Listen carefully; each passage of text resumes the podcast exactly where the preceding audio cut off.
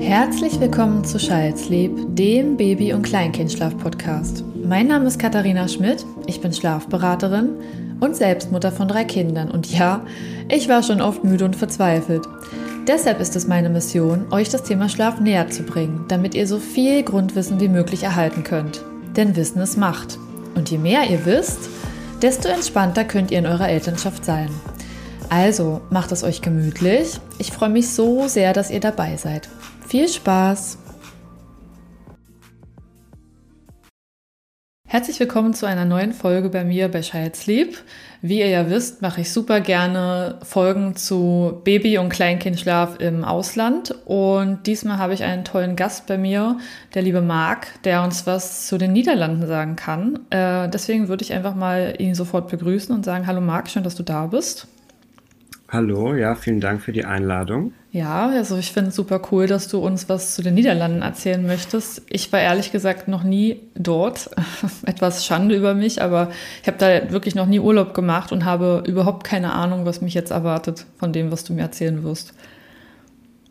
Ja, dann wird es auf jeden Fall mal Zeit, weil es ist ja gar nicht so weit weg eigentlich. Eigentlich nicht, aber ich habe immer dieses Gefühl, es regnet viel und ähm, Wahrscheinlich ist es recht frisch am Meer, vielleicht irre ich mich auch. Äh, und dann war es immer so der Gedanke, warum dahin? Aber wie gesagt, ich lasse mich jetzt auch eines Besseren belehren. Ähm, ja, also vielleicht erstmal äh, kurz zu mir. Ja, also, erzähl doch bitte ähm, mal was zu dir, genau. Ja. Und ähm, ja, ich bin Marc, ich bin Vater eines Sohnes, der ja, ist jetzt fast fünf Jahre alt und wir sind vor circa zweieinhalb Jahren in die Niederlande ausgewandert. Wir wohnen jetzt in Haarlem, das ist so zehn Minuten ungefähr, 10, 20 Minuten vom Meer weg. Und ähm, ja, es ist einfach ist eine wunderschöne Stadt, ähm, ist aber auch sehr nah an der Natur und eben sehr nah am Meer und an Dünen und alles. Und ähm, es ist hier generell sehr kinderfreundlich, äh, deswegen das war mit ein Grund, warum wir hierher wollten und wir wollten auch einfach sehr nah am Meer sein. Und ähm, entgegen dem, was du befürchtest, ist das Wetter eigentlich gar nicht so schlecht. Okay, also heute regnet's, ja, aber ich meine, es ist ja auch Winter. Es ist Winter auf jeden in Herbst, Fall. Herbst, Winter regnet es ja in Deutschland auch sehr viel. Mhm. Ähm, und wir hatten tatsächlich jetzt die letzten drei Sommer, die wir hier miterlebt hatten, wirklich Glück, weil wir hatten quasi fünf Monate wirklich Hochsommer, sodass man eigentlich gar nicht in den Sommerurlaub fahren musste. Das ist nicht weil schlecht. wir dann einfach in 20 Minuten mit dem Fahrrad am Strand waren. Mhm. Aber das muss nicht immer so sein. Es soll auch verregnete Sommer geben, habe ich mir sagen lassen. Aber bisher hatten wir noch Glück und haben die noch nicht erlebt. Du hattest gesagt, dass du die Kinderfreundlichkeit in den Niederlanden gut findest. Ähm, ist das in Deutschland nicht so in deinen Augen? Ähm, also ich kann natürlich nicht für ganz Deutschland sprechen, ähm, aber da, wo wir gewohnt haben, also im Rhein-Main-Gebiet, ähm, da hatten wir zumindest das Gefühl, dass es nicht sonderlich kinderfreundlich war. Wir haben äh, in Wiesbaden gewohnt und die Stadt hat sich ja leider in den letzten 30 Jahren sehr zum Nachteil entwickelt und ist eigentlich nur noch ja, sag ich mal, Hotel für die Leute, die in Frankfurt arbeiten, mehr mhm. oder weniger. Und dementsprechend äh, braucht es auch gar nicht großartige Angebote für Kinder geben, weil die Leute ja sowieso nur zum Schlafen da sind. Ähm, und naja, wenn man da aber halt wohnt und dann über 30 Jahre quasi miterlebt, wie das so nach und nach bergab geht und es dann irgendwann gar keine richtige Innenstadt mehr gibt, keine wirklichen Angebote schon gar nicht für Familien und die Schulen auch wirklich sehr schlecht sind, ähm, dann haben wir halt gesagt, okay, wir wollten sowieso einfach schon lange weg. Aber als es dann darum ging, ähm, dass wir einen Kinderwunsch hatten, haben wir gesagt, ja, wir können uns auf keinen Fall vorstellen, hier ein Kind großzuziehen. Ähm, gut, dann äh, haben wir aber so schnell eben nichts anderes gefunden und dann war unser Sohn halt dann plötzlich schon da und dann haben wir gesagt, naja gut, jetzt haben wir aber echt allerhöchstens Zeit, bis er in die Schule muss, weil die drei Schulen, die wir zur Auswahl gehabt hätten, da wussten wir genau, keine von denen käme auch nur ansatzweise in Frage, aus diversen Gründen. Mhm. Und ähm, dann hat es glücklicherweise mit noch einer kleinen Corona-Verzögerung, in der natürlich überhaupt nichts möglich war, äh, geklappt und ähm, wir haben hier was gefunden und da war er gerade zweieinhalb Jahre alt und ist dann direkt hier auch in den Kindergarten gekommen, also gar nicht mehr in Deutschland. Und ähm, so hat es dann für uns gerade noch ähm, sehr gut gepasst.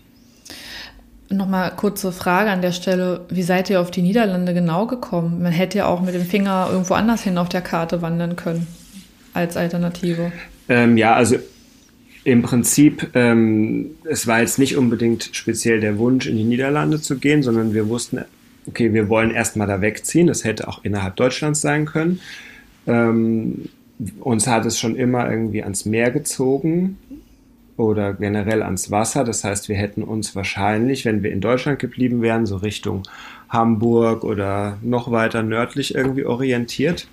Was aber halt tatsächlich ja einfach noch weiter weg ist als in die Niederlande zu gehen. Also die Entfernung, wo wir jetzt wohnen, in Haarlem, das sind so viereinhalb Stunden, wenn man durchfährt und wenn, also von Wiesbaden, Frankfurt.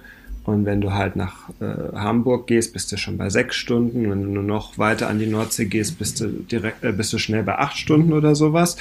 Und ähm, wenn man dann eben doch noch Freunde, Familie ab und zu besuchen will, sollte es nicht zu weit weg sein. Es war auch nicht klar, ähm, ob äh, die Oma mitkommen wird, weil die alleine ist ähm, und die ist jetzt, ja, sag ich mal so 70 Prozent, 70, 80 Prozent der Zeit wohnt die tatsächlich bei uns hier in Holland, äh, fährt aber immer mal hin und her, weil sie noch ihre andere Wohnung behalten hat. Also das war auch noch ein Punkt. Mhm. Und wir haben hier noch, also meine Frau hat hier Verwandtschaft, weswegen wir das kennen, weil wir oft hier einfach im Urlaub waren und uns dann auch einfach so ein bisschen verliebt haben in die Stadt und in den Ort und alles drumherum, wie es halt hier so ist, ähm, weil man einfach alles hat. Es ist im Prinzip wie ein Dorf in einer Großstadt. Also du hast sowohl Dorffeeling, wo du wohnst, du kannst hinten aufmachen, die Kinder können rausrennen, können spielen, wie du das so kennst vom Dorf aus den 50er Jahren so ungefähr und bist aber trotzdem mit dem Fahrrad in fünf Minuten in der, äh, glaube ich, ähm, beliebtesten Einkaufsstadt der Niederlande so ungefähr, mhm. wenn dir das wichtig ist. Aber das heißt einfach, da ist halt Leben und da ist was.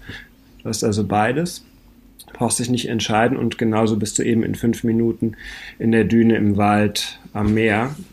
Und mhm. gerade mit Kindern ist das, finde ich, eine, eine unschlagbare Kombination.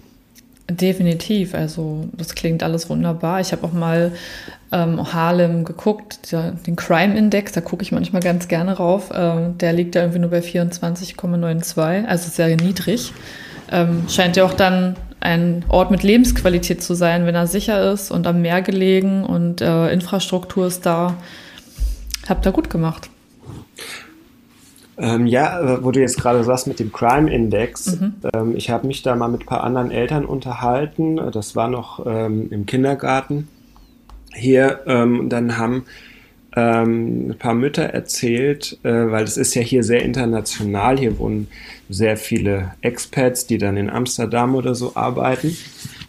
Und dann haben die echten holländischen Mütter gesagt, ähm, sie verstehen das immer erst gar nicht, wenn sie sich eben mit anderen Müttern unterhalten, die eben aus dem Ausland kommen, dass die irgendwie sagen, ja, wenn sie abends rausgehen oder sie trauen sich nicht, ähm, im Dunkeln noch alleine mit dem Fahrrad heimzufahren oder sowas. Und jemand, der hier aufgewachsen ist, eine Frau, die denkt da überhaupt nicht drüber nach, die versteht gar nicht, was das Problem ist, weil sie käme niemals auf die Idee, dass das irgendwie gefährlich sein könnte mhm. abends alleine noch im Dunkeln nach Hause zu laufen und mit dem Fahrrad zu fahren, weil das einfach kein Thema ist, weil es passiert nichts.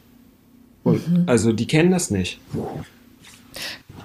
Und das fand ich sehr interessant. Nee, oder ich meine, ich sag ja auch nicht, dass ich sag ja auch nicht, dass jetzt in Deutschland jede Stadt ultrakriminell ist, nee, aber ich meine einfach dieses, ne, also, dass eine Frau nicht im Dunkeln arm, also das lernt man ja schon als Kind irgendwie, dass es nicht sicher ist und dass man das vielleicht nicht machen sollte. Und mhm. also es hat ja einen Grund, aber mhm. das ist hier überhaupt nicht Thema. Und das fand ich wirklich krass, dass das so ein, so ein großer Unterschied ist. die Welt ist da scheinbar doch noch irgendwie in Ordnung bei euch. Kann man so raushören. Ähm, ja, ich hoffe es. Aber also wir fühlen uns hier auf jeden Fall äh, sehr wohl und das bisher ist es alles, was, was wir uns irgendwie gewünscht haben. Und es war auch wirklich noch der perfekte Zeitpunkt. Wie gesagt, er war zweieinhalb. Das heißt, er ist wirklich direkt nach, ein, nach wenigen Tagen in den Kindergarten gekommen. War auch vom Alter her so, dass er da problemlos dann die Sprache gelernt hat und jetzt Holländisch eigentlich problemlos spricht. Wow. Viel besser als wir. Mhm. Äh, natürlich, aber wir geben uns Mühe. Aber ja, wie das halt ist, wenn man schon etwas älter ist und auch nicht irgendwie so die Zeit findet, tatsächlich sich mal hinzusetzen und wirklich so eine Sprache zu büffeln. Mhm. Mehr so Learning by Doing. Aber nach und nach das wird. geht's ganz gut. Okay, also ähm, jetzt mal in Bezugnahme auf den Baby- und Kleinkindschlaf oder generell auf Kinder haben in den Niederlanden. Was würdest du denn sagen, wie gehen denn die Niederländer mit dem Thema Babyschlaf um? Ähm, ja, also da muss ich auch unterscheiden. Ich habe ja gesagt, ne, hier ist es äh, sehr international, also es ist hier alles vertreten, aber es gibt natürlich auch echte Urholländer. Und da muss man sagen, ähm, die sind von der Erziehung her allgemein noch sehr, sehr traditionell. Also ich beschäftige mich ja viel äh, mit äh, bedürfnisorientierter Erziehung. Also das habe ich eigentlich noch gar nicht angesprochen. Ich bin ja als äh, Mark My Thoughts ähm, seit ja auch jetzt knapp fünf Jahren auf Instagram und ähm, schreibe da viel über ehrliche Elternschaft, über bedürfnisorientierte Erziehung, auch über Neurodivergenz. Und ja, eigentlich passt das mit dem holländischen System gar nicht so zusammen, weil die, wie gesagt, noch sehr, sehr in den alten Mustern festhängen. Und mhm. gerade beim Thema Babyschlaf ist es halt so, dass zum Beispiel Schlaftraining sogar noch von offizieller Stelle empfohlen wird. Und als ich das zum ersten Mal mitbekommen habe, war ich äh, dezent schockiert, hm. weil ich gedacht habe, da müsste man doch wirklich mittlerweile weiter sein. Zumal die Niederlande in allem eigentlich so fortschrittlich sind ähm, und wirklich, also egal wo du hinschaust, ob es Digitalisierung ist, ob sonst was ist, wirklich Deutschland abgehängt haben. Aber bei so essentiellen Sachen wie ähm, Kindererziehung hat man manchmal das Gefühl, dass es echt noch Steinzeit ist. Mhm. Aber dadurch, wie gesagt, dass es international ist, dass viele Einflüsse hier bei uns reinkommen in Harlem, ähm, hast du auch alles vertreten. Also es gibt durchaus Eltern, die bedürfnisorientiert erziehen oder sowas ähnliches zumindest oder die auch kein Schlaftraining machen, aber ähm, zum Beispiel im äh, Konsultatiebüro nennt sich das. Ähm, es gibt hier keine Kinderärzte. Du gehst mit deinem Kind ganz normal zum Hausarzt, aber dann so die Sachen wie U-Untersuchungen, Impfungen und sowas, dafür gibt es eben dieses Konsultatiebüro, also Konsultierbüro so ungefähr, nennt mhm. sich das vom Staat, äh, wo das eben gemacht wird und wo du halt auch hingehen kannst, um Rat zu bekommen, ne? also Konsultation, äh, wenn irgendwas mit deinem Kind nicht funktioniert zum Thema in Anführungszeichen tatsächlich funktioniert, weil äh, es gibt dann immer, was klappt nicht und dafür haben wir dann Methode X oder Methode Y. Das ist ein sehr, ähm, ja, sehr wenn-dann gesteuert. Und so ist es halt, oh, mein Kind schläft nicht so, wie ich das gerne hätte, also mache ich Schlaftraining. Da liegen tatsächlich ähm, Flyer aus, äh, wo das kurz erklärt wird, wie man das tut. Und wir waren einmal da, um unseren Sohn halt hier anzumelden, offiziell, um diese Akte zu eröffnen. Die ganzen U-Untersuchungen und so weiter, das hatten wir alles noch in Deutschland gemacht. Deswegen mussten wir halt aber einmal hin. Und als wir da im Wartezimmer saßen, sind mir diese Flyer in die Hand gefallen, da wurde es mir dezent anders. Gibt es auch eine Gegenbewegung? Ähm, also, wie gesagt, es ist, ähm, es ist relativ viel vorhanden, sage ich mal, aber das, was im Prinzip offiziell man so mitbekommt, oder wenn zumindest ein ähm, Partner in der Beziehung holländisch ist oder nach dem holländischen System aufgezogen wird, ist das einfach ganz normal mhm. und wird auch nicht hinterfragt. Wow. Es ist so ein bisschen schizophren. Also ich habe dir gesagt, es ist sehr kinderfreundlich hier und das ist auch so. Also die Kinder werden überall mitgedacht. Du hast viele so Spielcafés, ja, äh, wo, es dann eine Spielecke gibt. Das heißt, da können die Eltern halt mal irgendwie einen Kaffee trinken, die Kinder können irgendwie spielen. Ähm, es gibt sehr, sehr viele einfach Angebote, was du tun kannst, auch am Wochenende mit Kindern. Einfach, ja, es ist sehr familienfreundlich. Aber was die Erziehung angeht, ist es im Prinzip so, dass geguckt wird, wie können wir es den Eltern möglichst leicht machen, habe ich das Gefühl. Mhm. Ähm, also in, ne, also es geht darum, dass die Eltern möglichst wenig Arbeit haben. Das kommt aber vielleicht auch daher, dass hier dieses ganze Thema Mutterschutz und sowas halt anders ist. Hm. Es gibt im Prinzip, es gibt nicht sowas wie Elternzeit wie in Deutschland. Ähm, es gibt ähm, es gibt Elternzeit, die ist aber unbezahlt und die ist dann auch auf jeden Fall, glaube ich, 21 Wochen. Das heißt, entweder nimmst du diese 21 Wochen und nicht, aber dann darfst du in der Zeit auch nichts verdienen und das können sich eigentlich, kann sich fast niemand leisten, deswegen nimmt das keiner. Ähm, und Mutterschutz ist halt wirklich nur die vier Wochen davor und die acht Wochen danach. Das heißt, dann kommt das Kind ganztags in die Betreuung mit, ähm, ja, eigentlich mit zwölf Wochen äh, sind die ganzen Kinder von morgens bis abends fremdbetreut. Boah.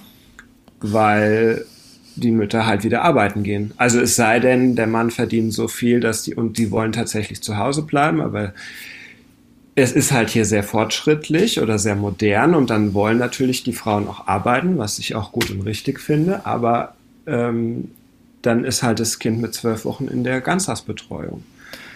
Und, und ist auch das Betreuungsangebot hoch? Also gibt es quasi, also weißt du das? Kriegt man da ähm, auch gesichert einen Platz?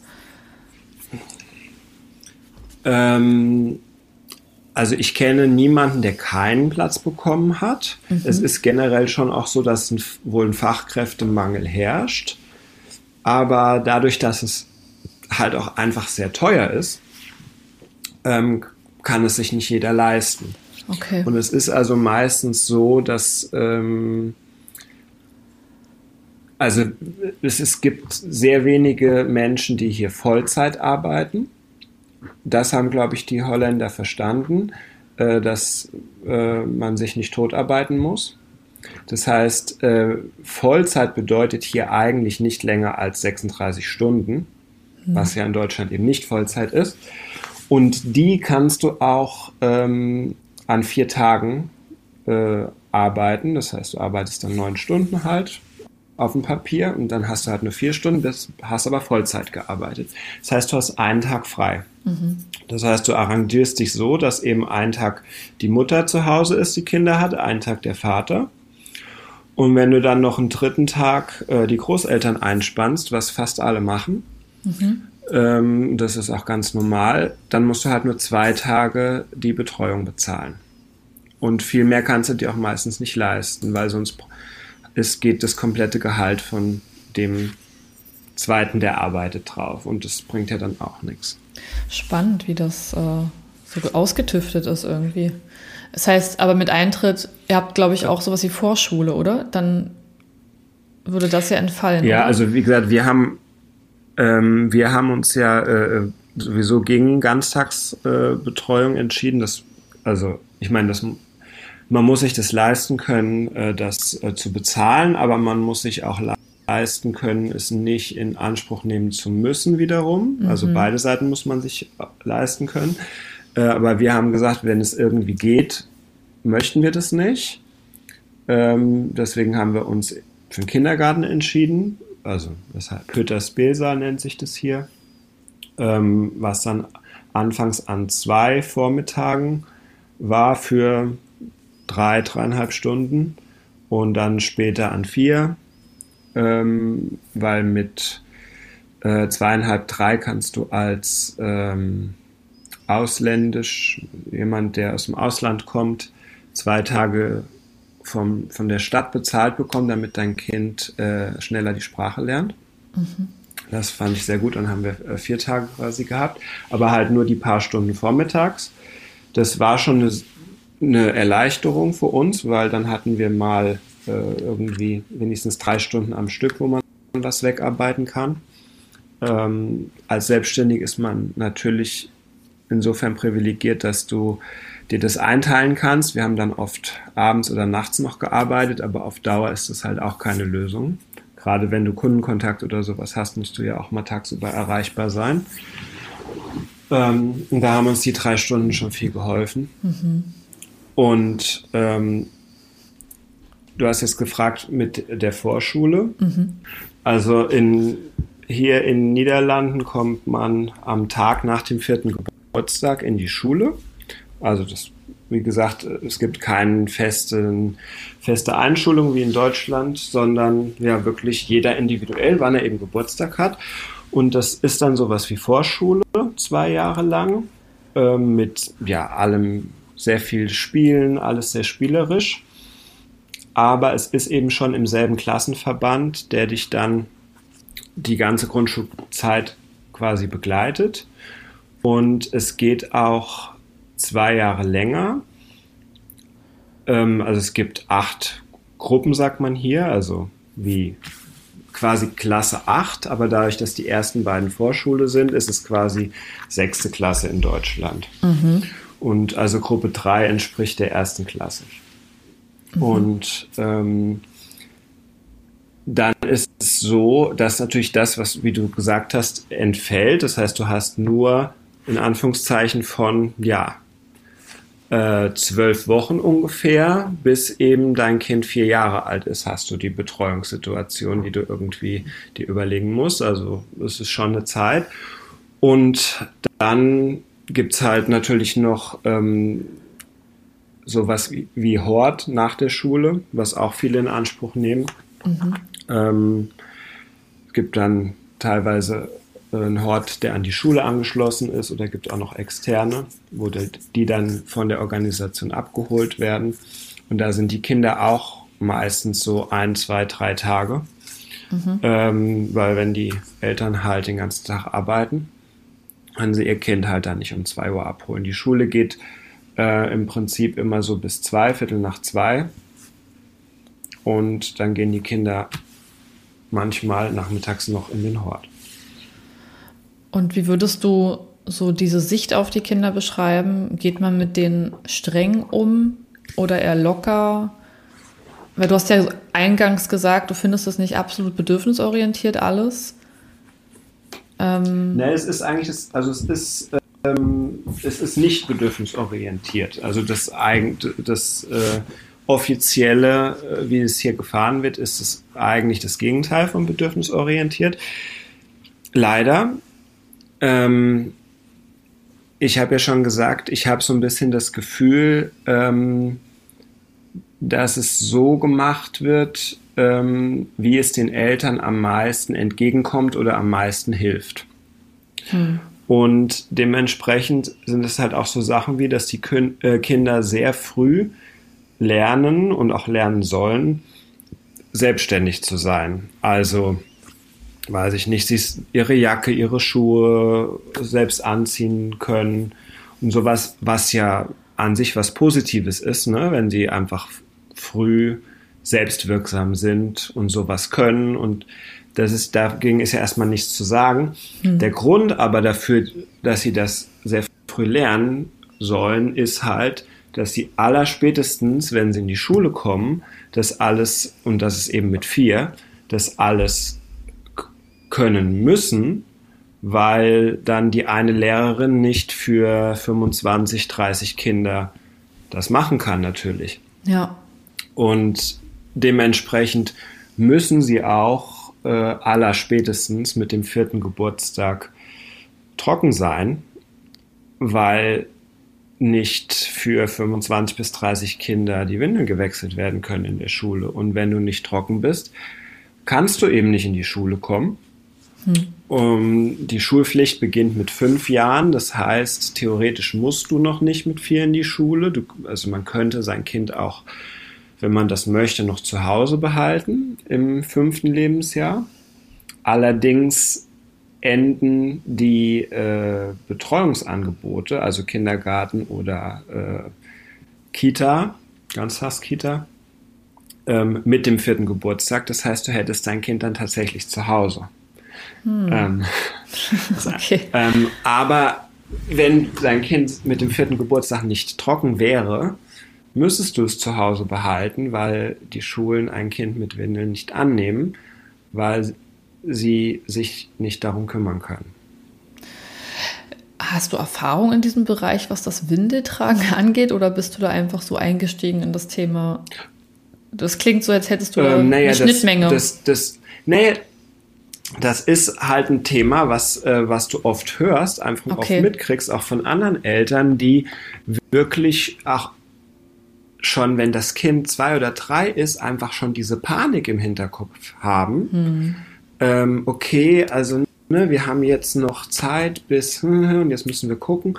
Und ich meine, natürlich, bei manchen Kindern ist, ne, die sind mit zwei einfach trocken und fertig, aber es gibt natürlich auch Kinder, bei denen dauert es länger. Absolut. Und ähm, ist auch, ne, jedes Kind hat sein eigenes Tempo und ist auch völlig in Ordnung. Aber wenn jetzt, sage ich mal, in Deutschland, ja, wo du dann halt noch im Kindergarten bist, ich meine, ja, oder in der Kita, die ErzieherInnen dort äh, fänden es natürlich auch wahrscheinlich toll, wenn die Kinder relativ früh trocken wären, weil es ihnen einfach dann äh, Arbeit erspart. Ähm, aber es ist kein Ausschlusskriterium soweit ich weiß, äh, dass du irgendwie, dass es heißt, du musst mit vier, fünf oder was auch immer ähm, trocken sein. Nee, auf keinen äh, aber Fall. wie gesagt, es gibt Eltern, die wirklich, die dann Panik haben und sagen, okay, weil das muss irgendwie klappen und, äh, und einfach diesen Stress ne, und wirklich dann so früh wie möglich alles und wir üben jetzt schon Jacke anziehen und wir üben Schuhe und wir üben und dann wird sehr früh werden die Kinder ich habe manchmal das Gefühl, schon fast dressiert auf Dinge, damit die das Ja zum Schuleintritt alles können und das alles funktioniert. Und oh. das finde ich halt ähm, schlimm eigentlich zu sehen. Okay. Da, aber das ist irgendwie ganz normal. Und wie fügt ihr euch da ein? Wie macht ihr das dann? Ähm, naja, also erstmal sind wir ja später dazugekommen. Also mein Sohn war ja schon zweieinhalb. Und ähm, wir erziehen bedürfnisorientiert. Äh, und ja, natürlich äh, versuche ich ihm von Anfang an ne, spielerisch äh, in seinem Tempo irgendwie Dinge beizubringen oder irgendwie, also oder vorzumachen, ne, dass er das lernt, ne, wie man eine Jacke anzieht, wie man seine Schuhe anzieht und so weiter. Aber im Endeffekt ist er halt dann so alt, wie er ist und kann das, was er kann. Mhm. Und ähm, dann ähm, manchmal zieht er dann seine Jacke halt vielleicht nicht an, dann muss halt doch jemand helfen. Aber also ich meine, mittlerweile ist er jetzt ja schon fast fünf, also da kann er das alles. Aber ganz am Anfang, denke ich, musste sicherlich die äh, Lehrerinnen in der Schule noch relativ viel helfen. Und das haben sie aber auch gemacht und das ist auch bei anderen Kindern so. Also nur weil die Eltern diesen Druck haben und das die ganze Zeit trainieren, heißt es ja nicht, dass es tatsächlich dann auch funktioniert beim Kind. Mhm. Ja, aber du kriegst halt mit, dass einfach dieser Leidensdruck bei den Eltern und dann natürlich übertragen bei den Kindern auch da ist. Und ähm, wir sind an der Schule, äh, ähm, die mit der sind wir sehr zufrieden ähm, und es ist ein sehr familiäres Umfeld und die, wir haben auch das Gefühl, dass man mit den äh, Lehrkräften da äh, sehr gut sprechen kann und dass die auf einen eingehen. Und die sind dann auch, ne, die gucken dann, okay, die Kinder sind neu und dann helfen sie natürlich auch mehr, ja. Oder die Kinder helfen sich dann schon gegenseitig, dass die Älteren den Jüngeren helfen oder sowas, ja. Okay. Also alles irgendwie relativ sinnvoll. Aber es gibt äh, sicherlich auch Orte, wo das anders ist. Mhm. Gibt es auch etwas, von dem du sagst, das finde ich hier richtig toll? Also das machen sie in meinen Augen vielleicht sogar besser als wir in Deutschland? Ähm, was jetzt speziell die Erziehung angeht, meinst du? Ja, so die Sicht Oder, auf Kinder. äh, ja, schon Familienleben kannst du auch allgemeiner fassen. Wenn du. Also ich, ähm, was ich toll finde, ist ähm, dieser familiäre Zusammenhalt. Ähm, das kenne ich in der Form aus Deutschland nicht. Also das ist wirklich, äh, wie ich dir gesagt habe, ne, das, das ist klar. Äh, einen Tag hat die äh, Mutter die Kinder, einen Tag der Vater und einen Tag tatsächlich die Großeltern. Das finde ich das auch ist toll. einfach, das ist, das ist, das ist einfach klar, ja. Und das war schon bei denen so und das war schon bei, als sie klein waren und als die Eltern klein waren, das ist einfach so. Und das ist so, ähm, also ne, natürlich muss, müssen die Großeltern tatsächlich auch noch da sein und auch irgendwie in der Nähe sein. Aber wenn das so ist, dann ist das ganz normal, weil es halt auch einfach nicht anders geht, also irgendwo aus der Not heraus, aber irgendwo auch aus der Not eine Tugend gemacht, weil natürlich die Kinder so einfach auch eine sehr enge Bindung zu ihren Großeltern haben, weil die wissen, hier Dienstag ist immer mein Oma-Opa-Tag und da bin ich den ganzen Tag bei den Großeltern und ähm, von Anfang an. Und ja, es wird sich wirklich äh, viel unterstützt und geholfen und das finde ich sehr, ähm, ja, sehr vorbildlich und auch einfach sehr schön. Ja, das klingt wirklich toll. So ein bisschen dann auch Gleichheit zwischen Mann und Aber- Frau eher, oder? Also, dass man eine Care-Arbeit vielleicht auch aufteilt. Ähm, jein. Also Jein. wie gesagt, ich finde vieles, ja, ich habe dir gesagt, ich finde vieles sehr schizophren und habe es auch noch nicht ganz durchblickt, weil wie du jetzt sagst, ja, man könnte, wenn man das so hört, könnte man meinen, ja, das ist ja alles total modern und total äh, gleichberechtigt und sowas. Aber irgendwie ist es das dann halt auch nicht. Also es ist dann trotzdem irgendwie noch so. Natürlich hat dann zwar der Vater seinen Papatag, das heißt auch tatsächlich so, aber an allen anderen Tagen ist halt dann die Frau, die die zuständig ist, weil sie ist ja die Mutter. Und ähm, es ist auch so, also es sind wirklich noch so diese alten äh, Erziehungsmethoden und da wird das Kind dann halt auf den Gang geschickt, wenn es halt äh, jetzt nicht still am Tisch sitzen bleibt.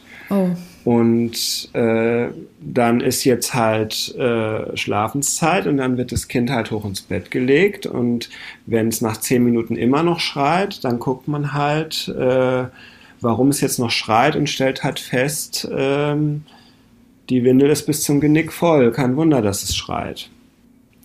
Also Oh, das sind halt okay. Sachen, die ich äh, dann halt auch schon live miterlebt habe. Und das weiß ich, irgendwie kann ich selbst für mich noch nicht so ganz zusammenfügen, wie das zusammenpasst, aber irgendwie können die das ganz gut vereinen. Wahrscheinlich, weil es schon immer so gemacht wurde, der übliche Satz. gibt es denn etwas, was du aus Deutschland vermisst, jetzt so nach der Zeit dort? Weil man ja oft Ähm. auswandert und dann ist man vielleicht erstmal total in diesem Feeling, hey, ich bin jetzt mal weg und jetzt alles ist neu und aufregend vielleicht und auch erstmal cooler, dass man dann nach einer Weile so ein bisschen sich erdet und sagt, "Hm, jetzt nivelliert sich das ein bisschen. Also insgesamt vermisse ich an Deutschland eigentlich so gut wie nichts, Ui. weil wir uns wirklich hier ähm, sehr wohl fühlen ähm, in allen Belangen. Ich bin nicht mit dem, äh, ich stimme nicht mit dem überein, wie hier allgemein erzogen wird. Aber wie gesagt, das ist hier sehr international. Wir haben Freunde aus allen Nationalitäten und dann kommt halt auch an erziehungstechnisch sehr viel zusammen und dann gibt's halt auch Eltern, mit denen das relativ gut passt und andere, wo ich halt sagen würde, okay, würde ich jetzt nicht so machen, aber es ist irgendwo dann halt auch ein Leben und Leben lassen. Also man würde sich nie, es sei denn, es ist wirklich irgendwie Kindswohlgefährdung oder so, zu krass in, äh, beim anderen einmischen hm. oder irgendwie urteilen. Das ist was, was ich in Deutschland anders erlebt habe. Aber ich kann auch nie für ganz Deutschland sprechen, weil ich halt wirklich nur so den kleinen Mikrokosmos kenne, in dem wir da gewohnt haben. Ähm, und äh, aber sonst von, von allem anderen, von sowohl von der Wohnsituation hier, wie gesagt, von einfach, was ich mit meinem Sohn hier machen kann am Wochenende. Wir, äh, wir waren, als wir noch in Deutschland waren, haben wir teilweise gesagt, okay, was, was machen wir denn jetzt eigentlich? Also ich meine, ja, wir können jetzt irgendwie im Wald spazieren gehen, da müssen wir aber auch jetzt erstmal mit dem Auto äh, wie lange fahren, bis wir in den Wald kommen. Hier würde ich halt einfach rausgehen, bin da.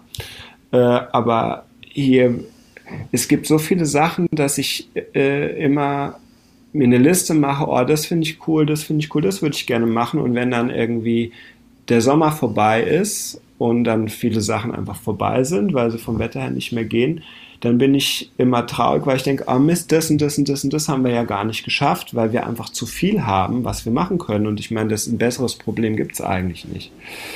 Als, da hast du recht. Ähm, nicht zu wissen, was man, was man zuerst unternehmen soll, so ungefähr. Mhm. Also ich habe eine, eine ganze Zeit lang ja, eine ganze Zeit lang habe ich Brezeln vermisst. Ah ja, stimmt. Die gibt es aber mittlerweile hier. Ja, also äh, Brezeln gibt es mittlerweile.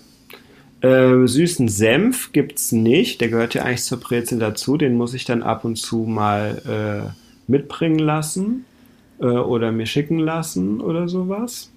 Äh, auch ähm, jetzt gerade in der kalten Jahreszeit Spätzle kennen die eigentlich nicht und äh, Knödel oder Klöße kennen die auch nicht. Aber ich meine, äh, das ist jetzt nichts, was ich jeden Tag esse, sondern das reicht mir, wenn ich das einmal so als Kindheitserinnerung um Weihnachten rum esse und dann ist es in Ordnung. Aber deswegen brauche ich auch nicht ähm, unbedingt zurück nach Deutschland. Nee, das ist klar. Wie findest du denn das Essen dort? Ja, ähm, wie gesagt, da muss ich wieder unterscheiden. Hier in Harlem ist es sehr international, das heißt, es gibt alles. Mhm. Aber das echte holländische Essen ist halt jetzt nicht gerade die kulinarische Meisterleistung. ähm, ich meine, die frittieren, die, die frittieren einfach alles, ne? Also Frickhandel, sonst was, es wird einfach alles frittiert. Mhm. Und das, also esse ich meistens aus Prinzip schon irgendwie nicht. ähm, und was sie aber gut können, sind Pommes. Genauso wie die Belgier ja auch. Also ähm, es gibt hier sehr, sehr gute Pommes. Aber auch das ist ja Fast Food. Mhm. Ähm, aber sehr leckeres Fast Food. Aber ähm, ja, sonst weiß ich nicht, was sonst die holländische Küche auszeichnet. Äh, sehr viel Fisch natürlich, weil man am Meer ist, aber Fisch esse ich auch nicht von daher, wie gesagt, bin ich hier in unserer internationalen Bubble ganz glücklich, wo es einfach ähm, alles Mögliche gibt. Ähm, überträgt sich das internationale Angebot auch dann auf die, ähm, auf die Speisen, sage ich mal, in der Schule oder im Kindergarten? Also, weil da wird es ja vielleicht auch ein Essensangebot geben. Ähm, nee, also gibt es tatsächlich nicht. Also im, äh, der Kindergarten, der ging wie gesagt, nur drei, dreieinhalb Stunden vormittags, also um zwölf, halb eins hast du die Kinder abgeholt und dann gab es halt zu Hause Mittagessen. Und äh, auch jetzt in der Schule ist es so, dass sie ihr Essen mitkriegen, also ah. eine Lunchbox. Mhm. Es gibt die Möglichkeit, die haben, es gibt so ein Pilotprojekt, dass die an einem Tag äh, die Woche so ein warmes Essen geliefert bekommen können, was auch ziemlich gut ist irgendwie Bio und äh, sonst was, alles. Ähm, und das machen auch ein paar, aber ähm, das wird, glaube ich, eher dann in den höheren Klassen interessant. Jetzt am Anfang irgendwie sind die da, glaube ich, noch nicht so, dass sie unbedingt jetzt mittags um, um 12 ihr warmes Essen brauchen oder dann auch wirklich da so eine ganze Portion essen. Mhm. Ähm, und generell ist es in Holland auch eigentlich eher so, dass ähm, abends warm gegessen wird, wobei das Abend ist bei denen eigentlich schon um fünf oder sechs spätestens. Also eigentlich relativ früh. Hat das einen Grund? Ähm, Ähm, ich vermute, es ist der Grund, äh, den ich vorher schon genannt habe. Das wird alles so gemacht, dass es für die Eltern möglichst praktisch ist, weil dann sind die Kinder hoffentlich, oder was heißt hoffentlich, die sind um sechs im, im Bett, die werden um sechs ins Bett gelegt, ins Licht ausgemacht und dann hat man halt ab sechs Feierabend. Also wir haben hier gegen, wir haben hier gegenüber eine Familie, wo wir äh, quasi von hinten reinschauen können. Ähm, und die haben zwei Kinder, die machen das sehr ganz genau so. Also da kannst du wirklich die Uhr nachstellen, wann äh, da ein Rollladen hoch oder runter geht und ein Licht an oder ausgemacht wird. Äh, da gibt es sehr feste Regeln, wann man aufzustehen oder zu schlafen hat. Aber das kannst du ja nicht ewig machen. Also die Kinder sind ja irgendwann auch älter und schlafen dann nicht mehr so ein. Also wie alt sind die Kinder? Ja gut, es, was es aber dann gibt, sind äh, so tolle ähm, Schlafwecker. Und ähm, da gibt es zum Beispiel so ein, so ein Schaf oder sowas. Und ähm, die, die leuchten dann in der, in der Farbe und erst wenn es grün leuchtet, dann darf man aus seinem Zimmer kommen. Vorher muss man noch leise in seinem Bett liegen oder im Zimmer spielen für sich allein und darf die Eltern noch nicht wecken. Haben auch, haben auch Freunde von uns. Ja, kenne ich aus Amerika. Die machen das auch. Aber ja. Also ich finde es, also ich, ich, ich, ich verstehe den Gedanken dahinter und ich finde den verlockend. Verstehe ja, ich auch, genau. Wie gerne würde ich gerne mal am Wochenende, wenigstens am Wochenende, äh, aber ist halt nicht so. Hm. Und also, ja. Also okay.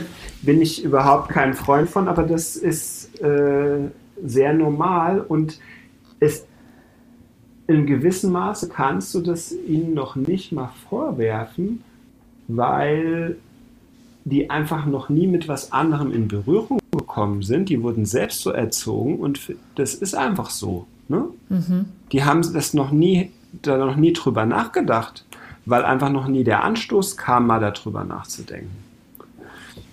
Kann sich denn euer Sohn dann kann sich euer Sohn so ohne weiteres da überall einfügen? Weil ich höre ja raus, der wird bedürfnisorientiert erzogen.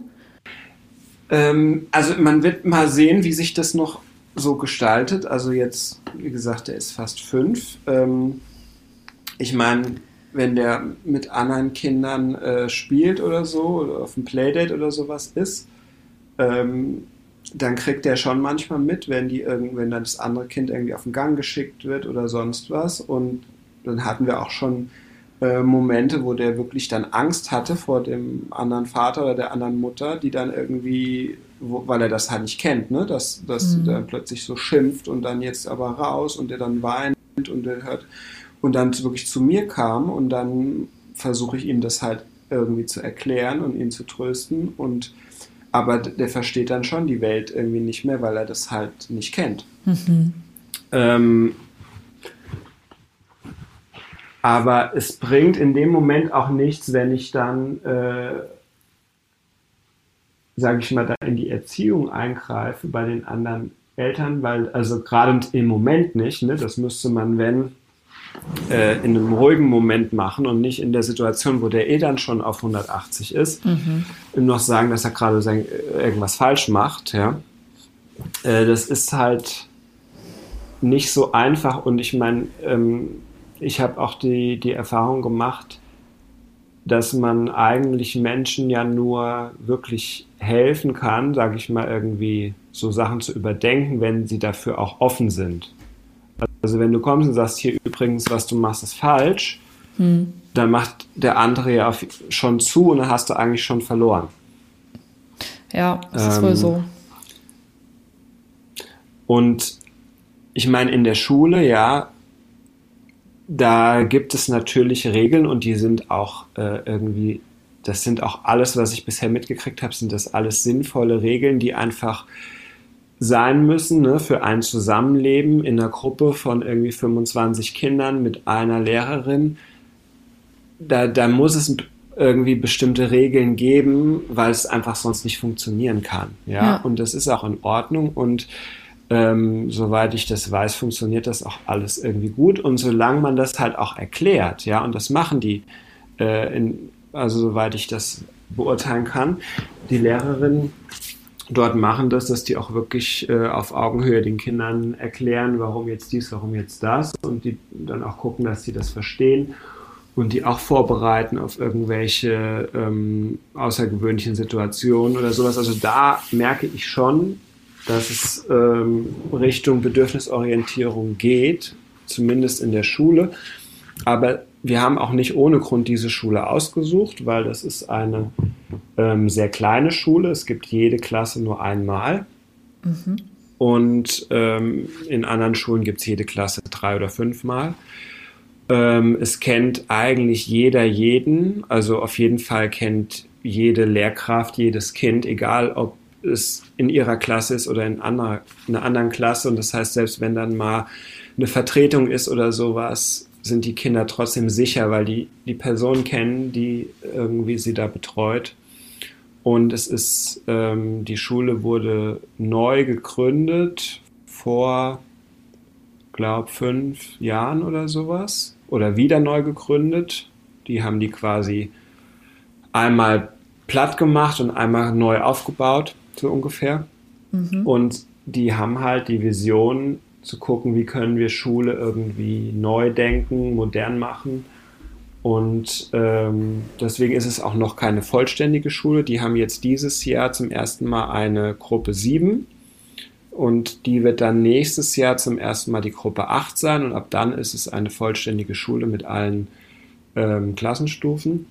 Und die versuchen halt wirklich ähm, ja, jedes Jahr ähm, zu überlegen, wie ja, wie können wir Schule besser machen? Mhm. Und das finde ich, und halt nicht irgendwie den alten Schlappen von den letzten 30 oder 50 Jahren. Aber generell ist im Thema Schule, äh, sind die Niederlande viel moderner als Deutschland. Also sowas wie von Frontalunterricht gibt es so gut wie gar nicht mehr. Es wird sehr, sehr viel einfach themenübergreifend, fächerübergreifend mit Themen gearbeitet was ich persönlich sehr, sehr sinnvoll finde und mir gewünscht hätte, dass es bei uns schon so gewesen wäre, weil dann hätte ich mir irgendwas aus meiner Schulzeit behalten.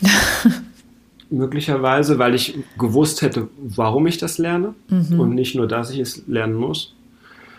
Und ähm, ich meine, die haben jetzt zum Beispiel gerade letzte Woche ein Thema, äh, ihr aktuelles Thema abgeschlossen. Das war, das Thema hieß am Tisch, das heißt alles rund ums Essen. Mhm. Und je nach Klassenstufe, ne, das dann halt altersgerecht aufbereitet.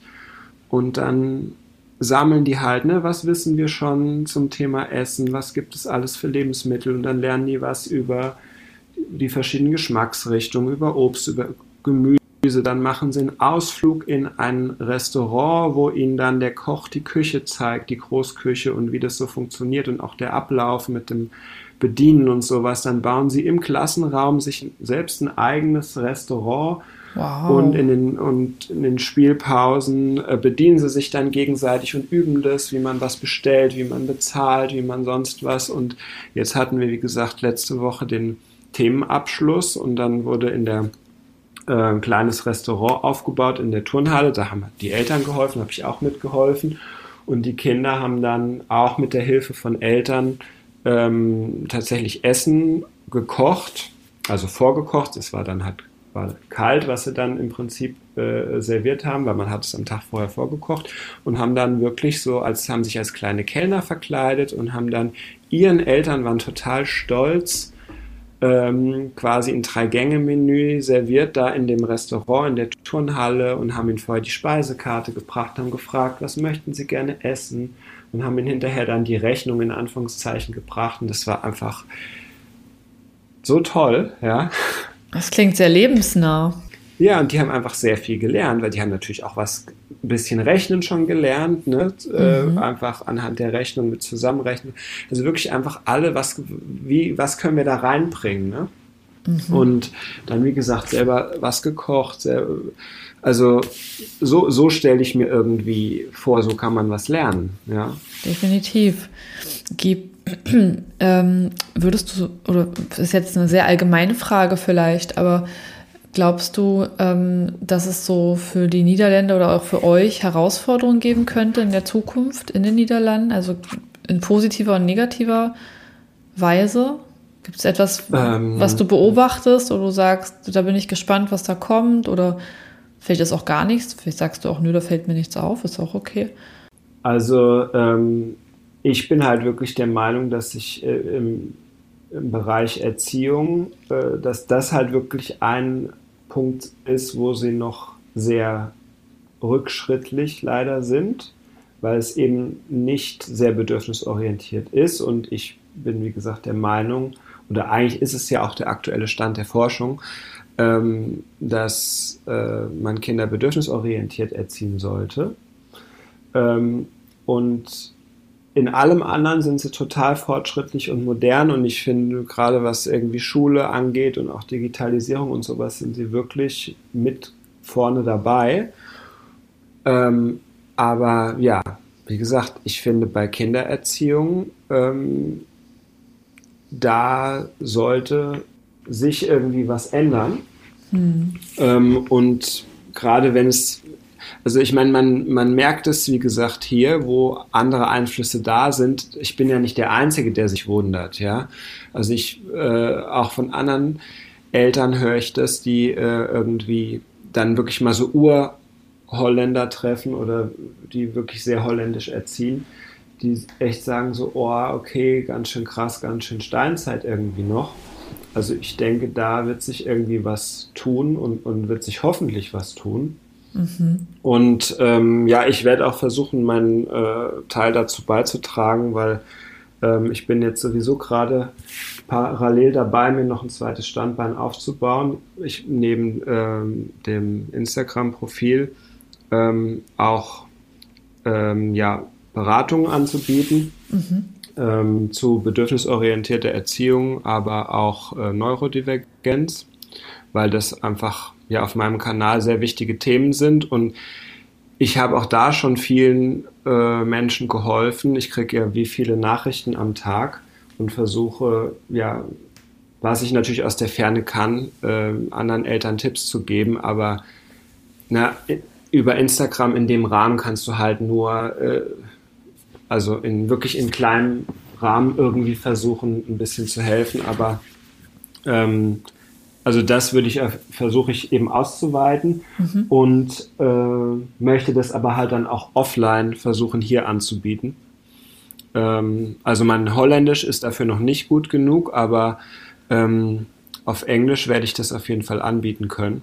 Schön. Und da bin ich gerade dabei, das irgendwie äh, ja aufzubauen und dann hoffentlich hier so ein bisschen äh, Werbung dafür zu machen, dass man vielleicht vielleicht seine Kinder nicht ähm, im Bett schreien lässt und mhm. vielleicht nicht als Bestrafung auf den Gang schickt, sondern dass das vielleicht auch anders geht. Das klingt gut. Ich würde dich auf jeden Fall unten in die Shownotes packen, wenn du möchtest, mit deinem Instagram-Kanal. Ähm, und wenn du noch einen Link hast, einen weiteren, kannst du mir den auch geben, dann packe ich den auch rein. Ähm, ja, gerne. Ja. Und ähm, ja, jetzt haben wir wirklich viel zu den Niederlanden gesprochen. Also ich habe jetzt auf jeden Fall einen, ja, einen Überblick erhalten. Ich habe tatsächlich mit was anderem gerechnet. Äh, aber es ist auch mal gut, wenn man über den Tellerrand blickt und einfach auch mal realitätsnah was hört. Ja, also ich war, wie gesagt, auch äh, selbst sehr überrascht, als ich das so nach und nach mitbekommen habe, wie das hier so ist. Also das war ja überhaupt nicht äh, Teil unserer Entscheidungsfindung. Ne? Also wir sind wirklich einfach, weil es uns hier gefallen hat, weil wir hier irgendwie noch Verwandtschaft hatten ähm, und weil es im Endeffekt nicht so weit weg war und mhm. am Meer, was wir irgendwie wollten. Also äh, irgendwie, das hat alles gepasst und dann haben wir gesagt, okay, der Rest wird irgendwie sich auch fügen. Und ich meine, wir waren jetzt in Deutschland auch nicht äh, gerade in der bedürfnisorientierten Bubble unterwegs, leider.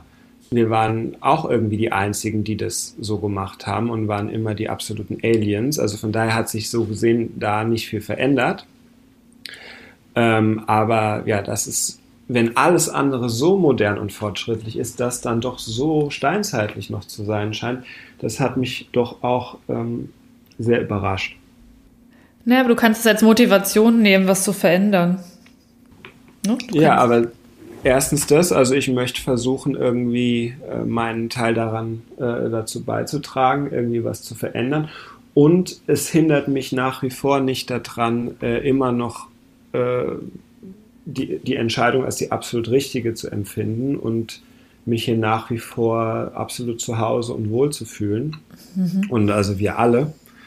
Ähm, also obwohl das hier so ist, ähm, gefällt es uns hier so gut.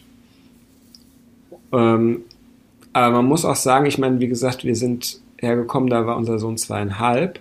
Das heißt, dieses ganze also wir, wir wussten schon, was wir machen. Ne? Also wir, wir hatten uns schon entschieden, wie wir erziehen werden. Wir hatten schon so die ersten Probleme, wenn du am Anfang irgendwie so nicht weißt, das, hat, das hatten wir ja alles schon hinter uns. Mhm. Ich weiß nicht, wie es gewesen wäre, wenn wir tatsächlich komplett unwissend äh, irgendwie hier gewesen wären und dann ne, dann suchst du irgendwie Rat und bekommst dann sowas gesagt wie, ja, mach mal Schlaftraining. Mhm. Äh, ich hätte es sicherlich trotzdem nicht gemacht, einfach weil, ähm, also wie gesagt, bedürfnisorientiert, ich habe ja nicht gesagt, ich möchte jetzt bedürfnisorientiert erziehen, weil das gefällt mir so gut.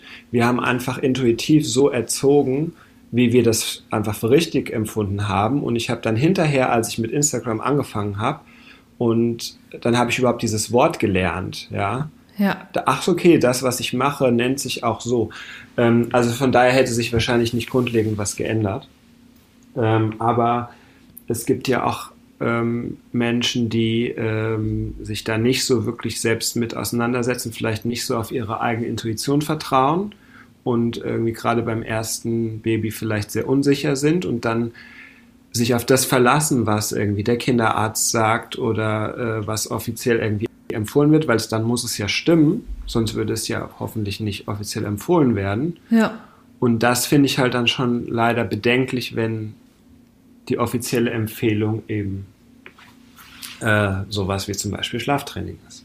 Definitiv.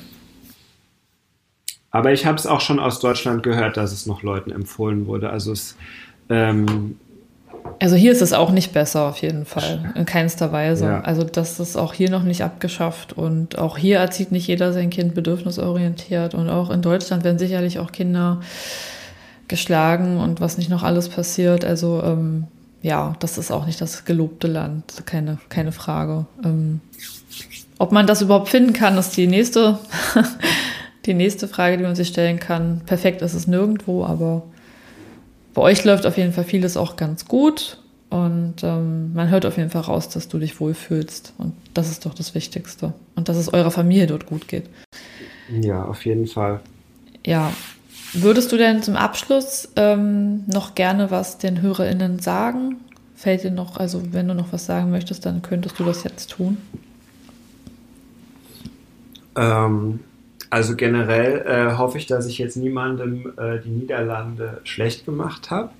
Äh, wie gesagt, ich bin nach wie vor äh, von dem Land und auch wirklich von den Menschen an sich begeistert. Also so äh, herzlich, wie wir hier empfangen wurden, als wir hierher kamen, mit nur zwei Stühlen und einer Matratze erstmal in einem leeren Haus.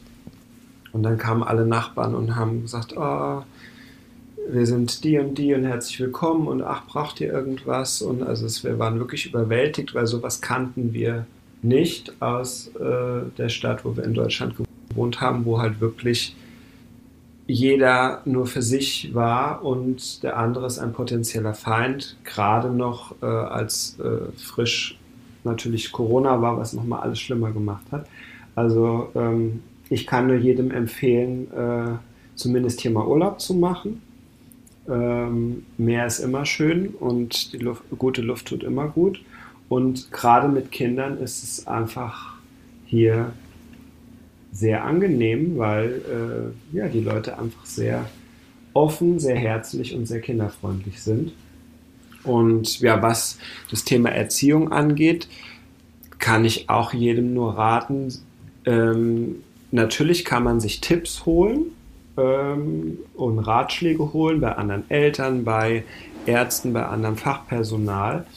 Aber ich finde es immer wichtig, dann nicht einfach sowas blind zu befolgen und seinem, versuchen, seinem Kind sowas überzustülpen, sondern immer zu reflektieren, ob das tatsächlich für, für einen selbst und sein eigenes Kind passt, ob das die richtige Lösung ist, ob man es vielleicht irgendwie noch abändern muss. Ähm, aber ja nicht einfach blind auf irgendwelche Ratschläge vertrauen. Und das muss jetzt nicht mal bedeuten, dass ich jetzt sage, ne, wenn dir jemand sagt, hier, ich bin jetzt wieder beim Beispiel Schlaftraining, mach das, dann mach das oder mach es nicht. Ne? Es geht um jegliche Art von Ratschlägen, weil ähm, es gibt ja, jedes Kind und jeder Mensch ist ja einfach individuell und es gibt für äh, die Probleme, die man so alltäglich hat als Eltern, gibt es halt einfach für keins davon gibt es ein Patentrezept. Es gibt immer nur mögliche Lösungsvorschläge und die können als Inspiration dienen, aber meistens auch nicht viel mehr. Ja, gute Worte, Marc. hast du auf jeden Fall schön gesagt. Ähm, danke auf jeden Fall auch nochmal, dass du dir die Zeit genommen hast, ähm, mir und der Community was zum Thema Erziehung, Schlaf und auch Leben in Niederlanden zu erzählen. Und wer weiß, vielleicht hören wir uns ja auch noch mal in einigen Jahren nochmal und mal schauen, ob ihr dann noch dort seid und wie es euch dann geht. Ja, würde mich auf jeden Fall freuen. Ja, dann wünsche ich euch dir, also dir und deiner Familie jetzt auf jeden Fall noch äh, ein frohes Fest. Das ist ja bald. Eine schöne Familienzeit und selbstverständlich auch einen guten Rutsch. Ja, danke, das wünsche ich dir auch. Dann mach's mal gut. Wie sagt man auf Niederländisch äh, Tschüss? Dach. Wie Dach? Ja, also Tag. Ja, hm? okay. Einfach Dach. Dach, okay. Oder Dui. Dann mach's gut. Tschüss. Tschüss. Ja, das war die Folge mit Marc. Und ihr könnt Marc, wenn ihr möchtet, auf jeden Fall auch erreichen. Also ich werde ihn in die Show Notes verlinken mit seinem Instagram-Account. Und ja, auf diesem Wege nochmal vielen lieben Dank, dass ihr bis hierher mitgehört habt und dabei wart. Ich hoffe, dass ihr ein bisschen was mitnehmen konntet oder lernen konntet.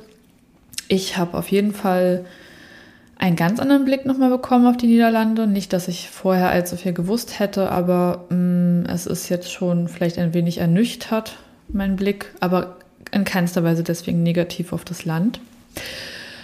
Und ja, dann werde ich jetzt, also das war jetzt erstmal die letzte Folge für dieses Jahr.